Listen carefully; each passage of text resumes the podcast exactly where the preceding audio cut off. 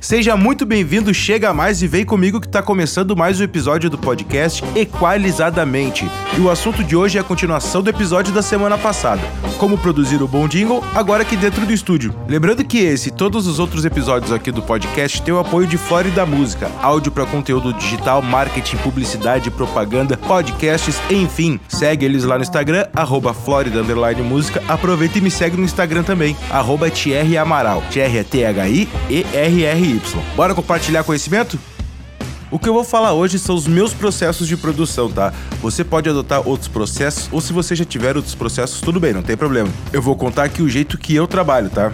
Primeiro de tudo e antes de mais nada, eu entro em contato com a agência ou com o cliente para pegar o briefing. E nessa hora do briefing eu tenho algumas perguntas padrão que eu uso para conseguir o máximo de informações para produzir com mais precisão a coisa, para saber para que eu tô produzindo. Tipo, qual é o público-alvo, se é a primeira vez que o cliente faz um jingle, se ele tem alguma expectativa desse jingle, se ele tem algum ritmo musical da preferência, qual informação não pode faltar na letra ou na assinatura, se quer cantor ou cantora, se tem assinatura, se prefere que seja cantado em coral, enfim, essas são algumas das perguntas perguntas, mas seguindo essa linha, assim, tentando extrair o máximo de informação possível. Depois de ter essas informações comigo, eu vou para a segunda parte, tá? Que é a parte da composição.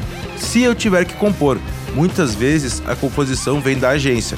E não tem problema, tá? Uh, geralmente tem pessoal criativo da agência que já faz letra bem, mas caso eu precise compor a letra, eu começo compondo a letra sempre pelo refrão, tá? Que eu acho que o refrão ele pode te dar algum gancho pro que vem antes disso. Então eu sempre começo pelo refrão que eu acho mais legal. Eu calculo pra letra ter em torno de 25 segundos para menos, não baixando de 20 segundos, tá? Nessa parte da composição eu sempre mando três opções de letra pro cliente. Duas opções diferentes e uma terceira opção que é a mescla dessas duas letras. Mas assim, eu só mando a letra, eu não mando nada gravado, não mando raf, eu não mando voz e violão nem nada, porque geralmente as pessoas ouvem só isso e acabam achando que o jingle vai ficar só assim, entendeu? Não consegue consegue entender muito bem a ideia e isso atrapalha um pouco, acaba não gostando de nada nunca, então eu evito mandar nessa hora. Outra coisa que eu evito colocar na letra é o número de telefone. Eu geralmente deixo o número de telefone para colocar na assinatura, se é que tem assinatura. Caso precise, a gente coloca e não tem problema nenhum. É que eu evito de colocar porque o número de telefone engana no visual, ele parece pequeno, mas ele é grande. E outra coisa que às vezes nem sempre ele rima, nem sempre ele combina, nem sempre ele é musicável, sabe? Ele não fica tão bonito assim. Já aconteceu de caso da gente ter que gravar jingle que o mote do jingle era promover o número de teleentrega. Seguindo aqui, depois da composição feita, mandada, aprovada, talvez até ajustada ou refeita sem problema nenhum, eu vou para a primeira parte da produção, que eu chamo de criação. Olha que nome brilhante. Nessa parte aqui eu crio a harmonia e a melodia conjunto, assim, eu não tenho um processo de criar primeiro a harmonia e depois a melodia. Geralmente eu crio as duas ao mesmo tempo, até que fica mais rápido e mais prático também. Primeira coisa que eu gravo, primeira coisa que eu faço depois de ter criado a harmonia e a melodia é registrar ou gravar um piano guia. Depois que eu gravo esse piano guia, eu começo a gravar os, os outros instrumentos. Eu começo sempre pela bateria, depois pro baixo.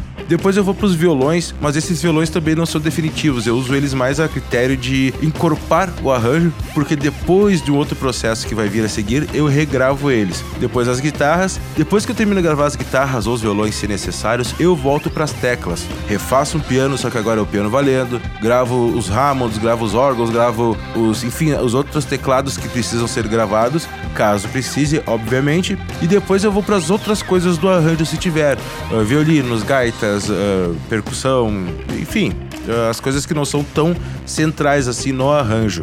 Eu crio minhas linhas vocais no final, tá? No por último no arranjo, porque eu me sinto mais à vontade com o arranjo pronto criar as vozes do que com as vozes criar o arranjo. Eu acho que se tu cria as vozes primeiro, as linhas vocais primeiro, tu acaba te prendendo no arranjo. E se tu faz o arranjo primeiro e depois cria as linhas vocais, tu tem um pouco mais de liberdade para fazer os vocais, saca? Fica uma coisa mais tranquila, mais equilibrada. Mas isso é o meu processo, tá? Não te esquece. Pode criar o teu e não tem problema nenhum, só tô dizendo como é que eu faço. Durante esse processo de gravação, criação, arranjo e a produção, eu sempre vou trabalhando e fazendo uma pré-mixagem para eu já ouvir mais ou menos como o trabalho tá ficando mixado. Isso também ajuda para continuar o arranjo e também ficar mais claro para ouvir das coisas, assim, não fica uma coisa lá no fundo que eu não tô ouvindo, ou então uma coisa muito alta que acaba atrapalhando a audição das outras, tá? Ah, eu tava esquecendo de dizer onde eu produzo, como eu produzo, tá?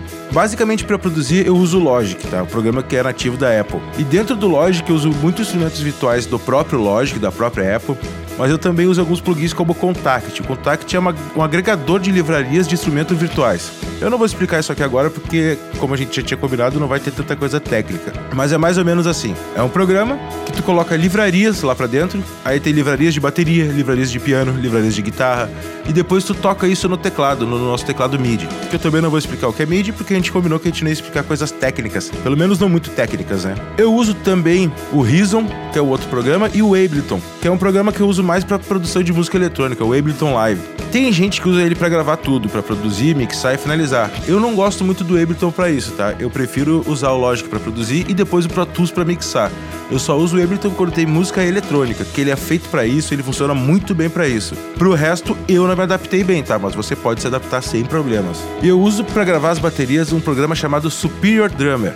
É um conjunto de baterias, vários tipos de bateria, vários estilos. E ele já tem alguns ritmos prontos que pode ajudar também na agilidade do jingle, mas eu não uso muito, tá? E é bem legal porque tu pode ter uma, um banco de umas livrarias de bateria também, sei lá, umas 30 livrarias diferentes. E, e nessas livrarias tem 300 variações de bateria. 300 é um exagero, um eufemismo, tá?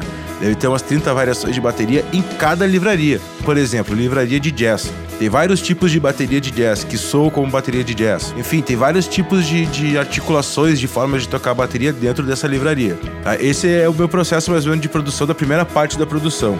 Durante esse processo de gravação, produção, arranjo, que eu já vou dando essa pré-mixada, tocando as coisas, eu escuto várias vezes a referência ou as referências ou algo parecido, para ver se a sonoridade de tudo tá condizendo com aquilo que é esperado uh, e para me manter também no norte para não fugir tanto assim da referência. Às vezes isso é bom, às vezes isso é ruim, tá? Porque te prende um pouco, mas é bom porque tu sabe realmente o que tem que ser feito. Depois desse processo todo de gravação, de produção, de criação dos arranjos, a gente passa pro cantor. Vamos gravar as vozes. Hoje em dia a gente grava muito com o locutor online, tá? Mas também pode acontecer de gravar aqui no estúdio, não tem problema. Se o locutor não tem home studio ou não consegue gravar, a gente grava aqui. Mas geralmente a gente grava online.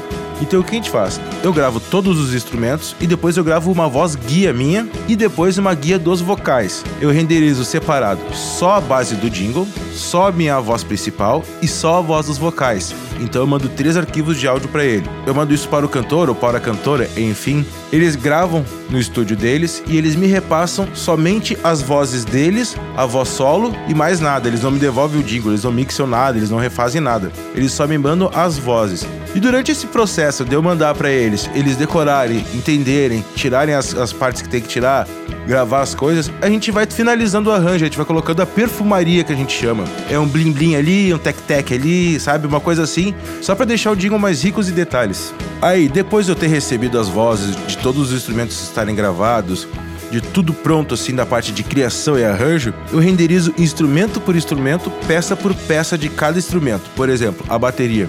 Eu renderizo o bumbo da bateria, separado da caixa, separado dos pratos, separado de todas as outras peças. Instrumento por instrumento.